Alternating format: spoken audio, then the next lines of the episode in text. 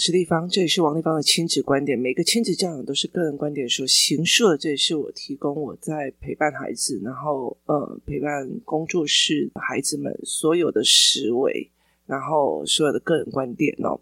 那有需要再跟我联系的可以到我的粉丝专业跟我联系或加入王立方的亲子观点赖社群跟许多人一起聊天我们有很多的内容或者是讨论的事情会在里面跟大家一起聊我们会在这里面呃一起讨论哦。接下来谈一个议题哦我觉得如果我们现在把所有的亲子教养哦换成的所谓的呃情感的要素来讲哦很多的人就会比较好清晰的去做一件事情哦。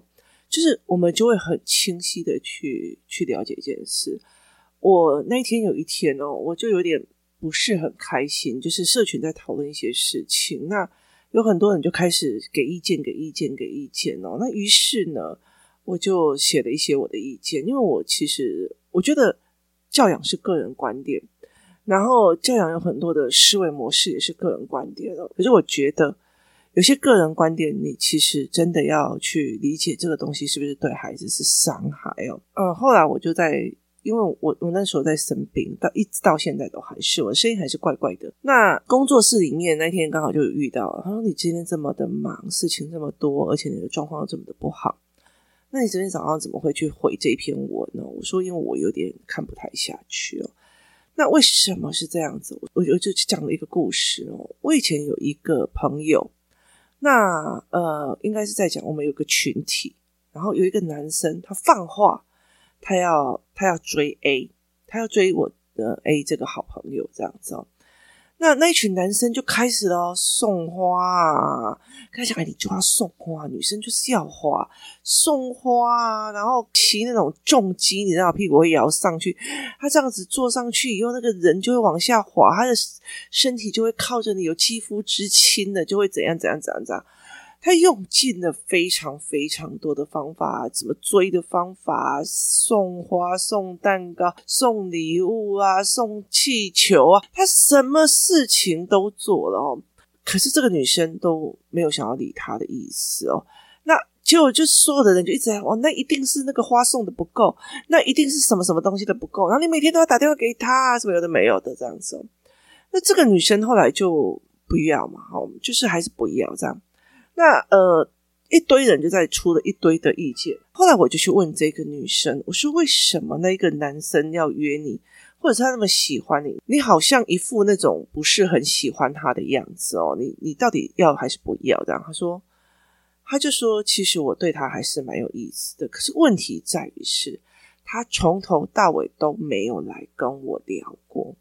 他没有来跟我聊过，他不知道我对花过敏。他没有来跟我聊过，是其实我们穿制服的仔裙其实不太适合去做那种所谓的越野哦都把你这种意思嘛所以一直误约我说我带你去逛街我带你去干嘛？我带你去怎样上来？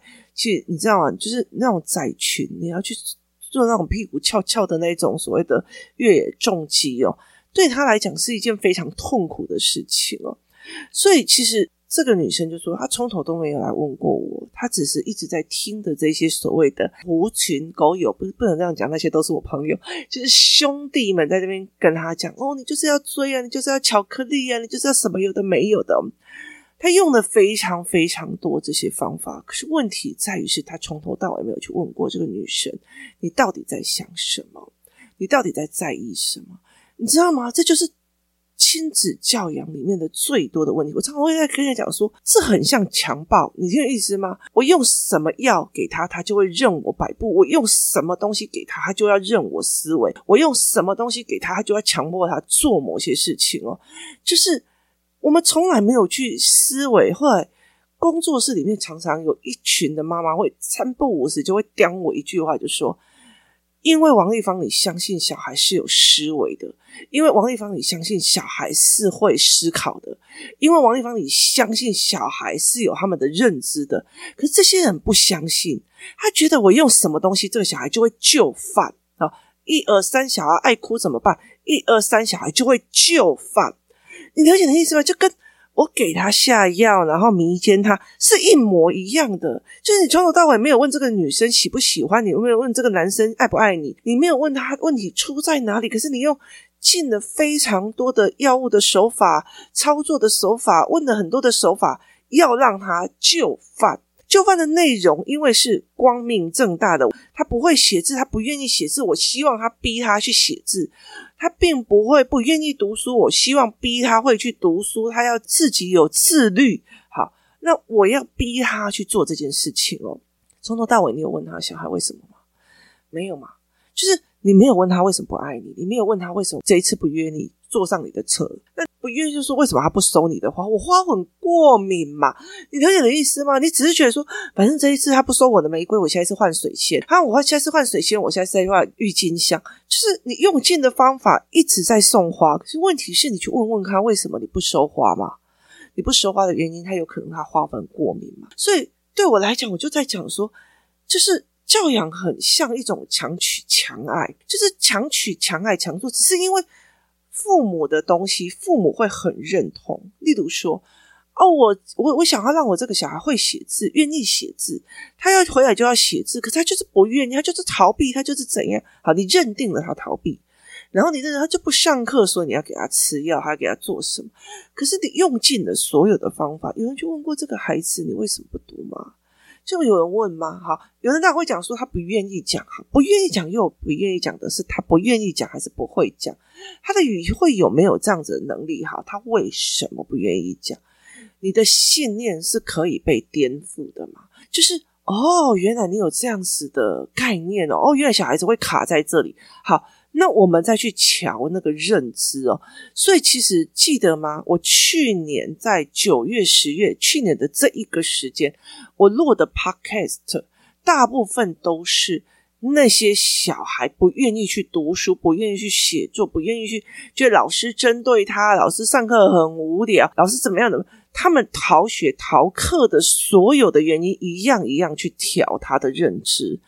一样一样去调他们，现在他们还是很累，他们上课还是很慢，可是他们还是慢慢的调回来了哦。所以在这整件过程里面，他是不是用这样子的方式去做这一件事情，是一件非常的值得思维的哦。所以有没有去问过孩子？就是有没有去问过孩子？孩子是怎么想的？孩子是怎么思维的？没有。但是我不管他怎么想，我要他就范。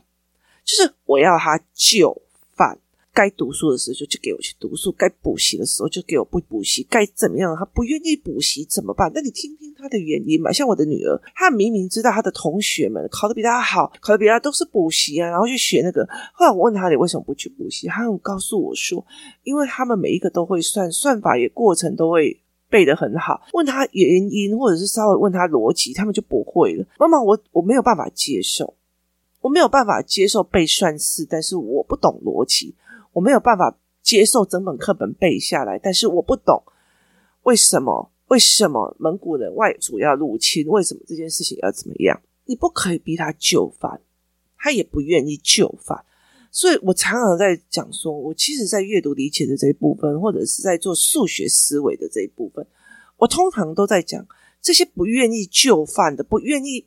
不愿意说，你叫我背我就背，你叫我读我就读，你叫我做什么就做什么的这一群孩子，他一定心里面有非常多的逻辑 OS 背诵，或者是他在回嘴的一个部分，他的思维模式，这些会想的孩子，他其实需要另外一套的东西去帮助他们，协助他们理解学科，或者是协助他们。影响到他们的思维，所以我常常会在讲说，我的课程不管是数学、阅读认知，通常并不是在于是短期冲分数的，而是我在引导他们分析、思考、观察哦。那这个东西对他们来讲，就这会分析、思考、观察，要应出应急的因啊，他其实最容易其实去发现这件事情的不甘愿了。所以就我可以就逼我的小孩去补习啊，我可以逼我的小孩每天都怎么样？我甚至可以把它变成一种规律性来回来了，就是要先看某某数学课几页，再换看怎样有的没有。可是我有没有办法变成一个他是一个主动的孩子？后来在整个陪孩子问的过程里面，我对他知道妈妈，你花了几万块去帮我买线上课程，你帮我们花了怎么样？可是因为我看了以后，我觉得他就是在告诉我，来这边正的就要往右，然后负的就是往左，背起来正往右，负往左，正往右，负往左。他没有告诉我原因哦。那我们的数学老师反而会告诉我，因为正的就是递增嘛，所以递增就是往右；那负的就是会递减嘛，减就在我们的那种所谓的象限上的是用左边来表示。所以对我女儿来讲，她会想要知道原则原理，她并不会想要去看那些东西。他 even 损失到他的所谓的前途，就是我不不一定要考到北一女跟呃建中这样子的概念的时候，他觉得我他想要去维护他的思考。那对我来讲，我要不要站在孩子这一边？我是叫他逼说，我不管啦，反正你就是下意识去把那些答案都背起来，背到完全都对，然后你至少可以去北一女，我每天都可以。每天都可以拿你的那个绿制服拍照刷卡，拍照刷卡，还是我要去维护你的思维，跟你的慢慢的想的你在保护你自己的思维模式，这就是我自己的个人选择了嘛。所以在这整个过程里面，我可以强迫他。所以我觉得在很多的过程里面，我觉得如果你把很多的事情哦，我觉得很多的妈妈就她会愿意来问我说：“丽芳，为什么我的小孩不写字？”立方，为什么我的小孩现在不想去读书了？立方，我要怎么样才可以让他愿意去读书？立方，我叫他去学游泳，他就学到一半就不要了。哦，他明明都是自己想要去学钢琴，那每次后来到最后，他现在又不练了。好，那为什么嘛？就是为什么这件事情你会这样的思维哦？你会去这样？那从头到尾有去问过这个孩子思维吗？没有嘛？啊，他就是嫌累了。对，累就不要做嘛，累就是不行嘛。那如果你的小孩一直卡在，我就是觉得累，所以我不愿意做。那这样子，我们也可以看啊，就是我现在觉得嫌累的，我我就可以马上在高速公路上，我在开车的时候忽然趴下去睡觉嘛？不行嘛？那我就现在就是嫌累的，我可以现在做事做到一半，我人就丢的就走了嘛？没有嘛？所以很多的时候，很多的概念，你必须要想。事情的轻重缓急在哪里？那很多的人就觉得说，哦，我的小孩就去听了一次钢琴演讲，他都觉得美美的，他说他要学钢琴，可是钢琴中间要练多少，你有吗？所以像我的女儿，她以前她就跟我讲说，妈妈，我要学芭蕾舞。那我可以很清楚，她要的就是芭蕾舞的美美的，穿着那个美美的衣服，跳的美美的舞这样子哦。可是后来我给她看的是什么？芭蕾舞者的脚。去看人家练了多少，练到那个脚是这样子的扭曲，我就跟他讲这个东西我有点吃不太下。就是对我来讲，我都吃不下的原因是在我会心疼我的女儿，我没有办法逼你逼到那样子的程度哦。所以如果是你们的话，可以 YouTube 去看一下艺考生，艺考生他们怎么逼自己的孩子身体弯到那样子的程度，扭到那样的程度，我做不到。就是身为一个妈妈的我。我做不到把我的小孩子，你这怎么没有办法扭到那边去，要把它做到那样的事情里面去？我做不到，我舍不得哦。那我舍不得就会变成这样。可是对我的女儿来讲，她想要学芭蕾，跟我觉得我要让她知道芭蕾里面你要经过多少的练习，你要经过多少的事情，你才可以到芭蕾那个进度。所以后来这样整个一看下来，我的女儿就说。哦，那我不用了。我看到的，我以为只要，我以为只要穿上那美美的衣服，我就自然会跳的，你知道吗？小孩子想学一样东西，他以为他只要坐上了钢琴，他就会优雅的弹出钢琴。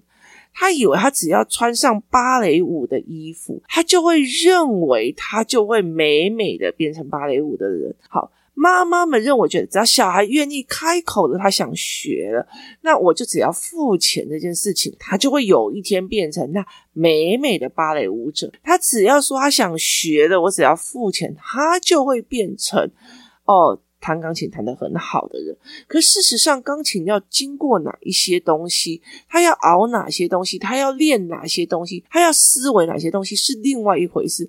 他到底是练标准的还是练情绪的？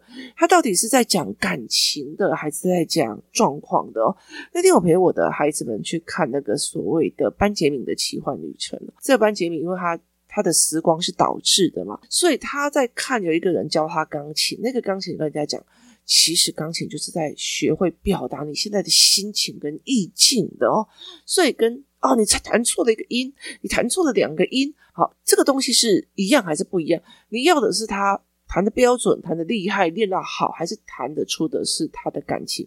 他的思维，这又是不一样的一个过程哦。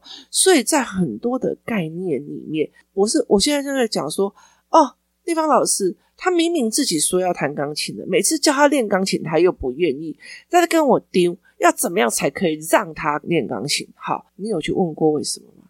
我就问他为什么？你有问过他吗？诶，没有啊，就是懒呐，他就是懒，就是我的信念，我在证明他就是懒。那这个东西就是他自己讲的，他就是要负责到底。可他知道这个整个过程的后果，他原理就是我看到别人弹钢琴，穿着美美的礼服上去弹，好美哦！我以为我只要穿个礼服上去碰到钢琴，我就自动会弹。这中间少了非常非常多的过程跟心路历程，还有知识点。那可是他就做了这个决策了。好，可是这个妈妈后来到最后原因是在于是我要逼迫他上去继续练。跟我认为，我真的很清楚，如果我要弹好钢琴，我就是要一直练，一直练，一直练，一直练。我真心知道练习等于变厉害的这个过程，跟我不知道，反正你就是为难我嘛，你就是为难我嘛。这两者之间是会有不同的后果跟认知的。所以，当很多的时候，我们再把亲子教养再去看爱情的时候，你会觉得非常非常的荒谬可笑，就是你为了强迫这个女生或者是这个男生跟你发生性行为，你用药，你用怎样让他乖乖的去做你要的事，可是有没有去问过他的思考？为什么？他为什么上课要起来走来走去？他为什么要怎样怎样怎样？那他为什么上课又不能走来走去？你有告诉他为什么上课不能走来走去吗？你有教他什么叫做干扰，什么叫做打扰，什么叫做中断吗？那有没有什么叫做造成别人的麻烦哦？包括说，其实包括说，我们什么叫做截胡，什么叫做中断，什么叫干扰？像我会带小孩去吃那种什么流水面，好，或者是你其实就可以在网络上买那种所谓的。日本的那种流水面的那种玩具哦，那你从中间把人家截胡嘛，你从中间把人家弄走了，这个叫截胡啊。他在他在看电视的时候，你的屁股就一直在摇他的电视机前面走过去，再走过来，走过去再，然后稍微停一下，然后屁股在那边，妈妈，你干扰我了，你干扰我的视线。好，他不知道什么叫干扰，他不知道什么叫困扰，他不知道什么叫中断。好，那。你跟他讲说啊，他在上课的时候都不乖乖坐好，都会干扰老师。他知道什么叫干扰吗？他不知道。所以其实在这整个东西认知没有拉起来，可是我们用用药用很多的东西逼这个孩子就给我坐在那边不要动。好，那当然了，就是以如果是我我自己我自己的角色，我当然希望他乖乖的不要吵我，因为我是老师。可是如果我是个妈妈呢，我要他用药用到多久？我要用他用他弄多少？后面他三四十岁的成果是我要承担的吗？所以，其实在这整个过程里面，他的一个很大的思维是：这个孩子会不会讲啊？我遇过多少的孩子，就是有些小孩，他所有的都要用药啦，然后都被确诊啦，他被确诊什么某某嗯那种任何一个东西。可是，其实你再去调他的认知，或者问他，他的问题点在于是。我不知道为什么我不能站起来走啊，就是我不知道我不为什么上课不能站起来走，那你就知道他不知道什么叫干扰，他不知道什么叫中断。那他因为没有被干扰过，他就觉得没有啊啊，我我我在家里面，我随时要叫我妈妈做什么，我就可以做啊。他没有等待，他没有等到红灯跟绿灯哦。现在有一个红绿灯的玩具，那那个黄红绿灯的玩具是你按下去，它就一直亮红灯。或者按下去就亮黄灯哦。有一段时间，我就会跟小孩讲说：“丽芳姨，如果这边亮红灯的时候，就代表你不能过来陪我玩，因为我现在正在忙，不能被干扰。”好，所以小孩知不知道什么叫被干扰了？他在玩游戏的时候，你去干扰他，他就开始生气了。对不起，我干扰到你了。他在弄什么的时候，对不起，我打扰到你了。好，他才知道哦，原来被打扰的感觉这么的不爽，被干扰的感觉这么的不爽哦。所以其实。像美玲老师的语言课，他可以让孩子慢慢的开始去形容，因为我被干扰的，因为我怎么样了，因为怎样了，好，或者认知课可以去这样弄，他才会知道我为什么在这个时候要安静的坐下来听讲嘛。他没有办法，而且如果他听讲的内容他听不懂，他听不懂，他站起来可以的啊。为什么？因为在家里看电影、看电视，他看不懂，他就出来在那边晃来晃去啊。那我们有很多妈妈就讲说，我们在看新闻的时候。啊，小孩在那边，哎，你看不懂啊，你去旁边玩积木啊，哈！你在家里你就说你看不懂，你可以去旁边玩积木。他在学校他听不懂，站起来走一走，是他的认知上觉得这个可以啊。那为什么到了学校又不行了呢？这个认知有调过吗？没有嘛。所以我觉得在很多的概念里面，就是我想要跟这个女生或这个男生发生性行为，我从头到尾没有跟他培养感情，了解他的意愿或干嘛，而是。用药啦，强迫啦，给他花啦，鼓励他啦，然后呃迷幻他啦，然后骗他，就所有的东西都是方法论，从头到尾都是你有没有去跟这个男生有感情，然后自然而然产生感情，然后自然而然两个双向奔赴啊，他们在讲说所谓的双向奔赴，就是两个人都想要一起去做这件事情，那。一起在互相奔到对方那边，不是一个人在跑，一个人在追，一个人在强迫把你拉过来哦。其实，在很多的概念里面是这样。然后，有很多时候，我常常会跟很多的妈妈讲：如果你这个论点对的话，那我们再重新来用爱情的角度来看一下，你就觉得嗯，感觉自己好像是强暴犯那种思维，你知道吗？所以我常常会就觉得说，你一直在压迫小孩，逼迫他去做你要的行为的这件事情，那。能压多久？能逼多久？你给要给多久？而是工作室里面有很多的妈妈，她常会丢一个东西，那么地方这个人好困扰，这个人已经快哭死了，这个人怎样怎样怎样？我就说对，可是你知道吗？我们这样一个一个调认知，有多少妈妈会觉得说，哦，好烦哦，好多要练的，好怎样哦？我真的很累的，我怎样哦？那其实终极姐姐讲，你看到的是你自己，你看到不是孩子需要的。那与其这个样子，你只是要小孩。在你叫他读书的时候就读书，叫你要叫他不要跟这个人相处就不要跟这个人相处，在你要叫他写字的时候就写字，叫你让他写美一点的时候他就写美一点。他没有任何认知，只有服从的这个概念的时候，那去调认知真的很辛苦。我真的告诉大家，去调认知非常非常的辛苦。我从我女儿小的时候到后来，我儿子更辛苦，包括他调他为什么写字啊，为什么要做什么啊。一直调，一直调。为什么人要写字？我每一样，我曾经说过非常多的次，每次的，像我这一次，我像我这一次，嗯，我的家人在就是要动手术，这几天我的家人要动手术，然后那天我回来的时候，我儿子就看到我整个心情很荡，然后很不舒服，他就问我怎么了，我就说我签了非常非常多的手术同意书、麻醉同意书。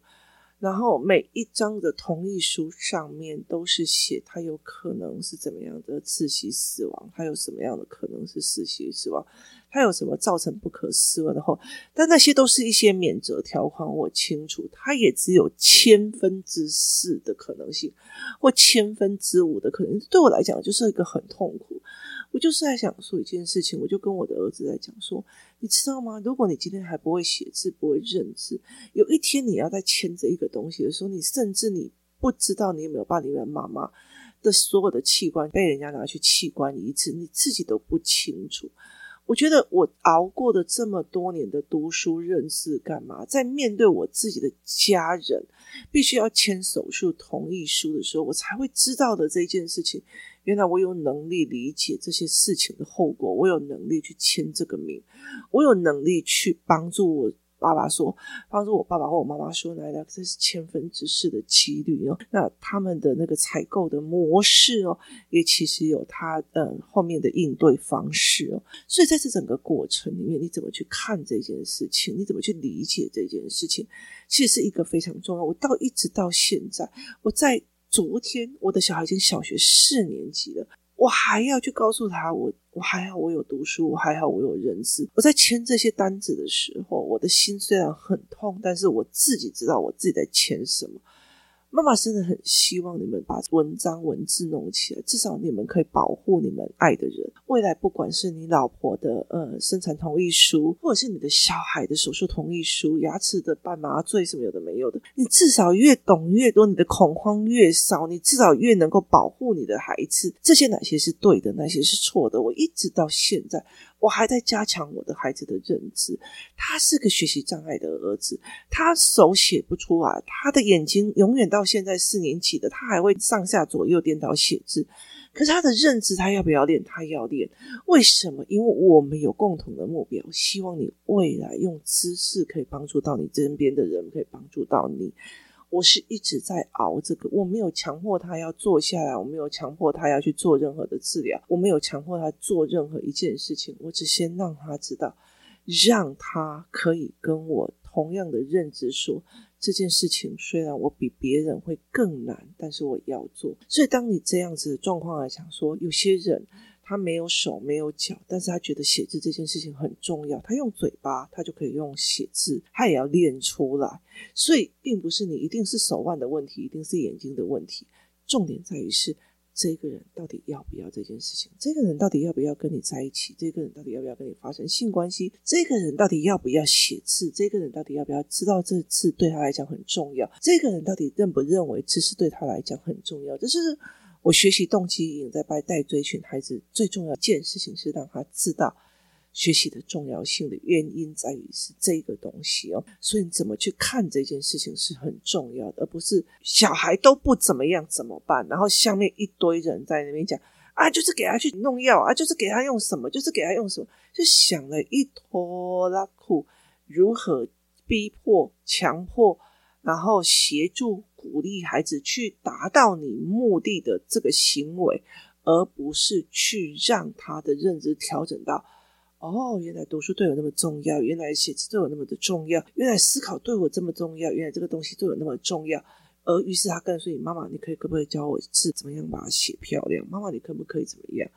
以前以前我儿子还没有概念那么清楚的时候，你以前叫他写个字，他就哀哀叫，哀哀叫。现在他的功课拿起来，iPad 拿起来，iPad 打开的时候是笔顺法，他每天就是看着笔顺，然后再写一次，看着笔顺再写一次，发现自己的错误在修正，发现自己的错误在修正。他四年级哦，现在很多四年级的开始玩手机，看到 iPad 就开始玩电动了。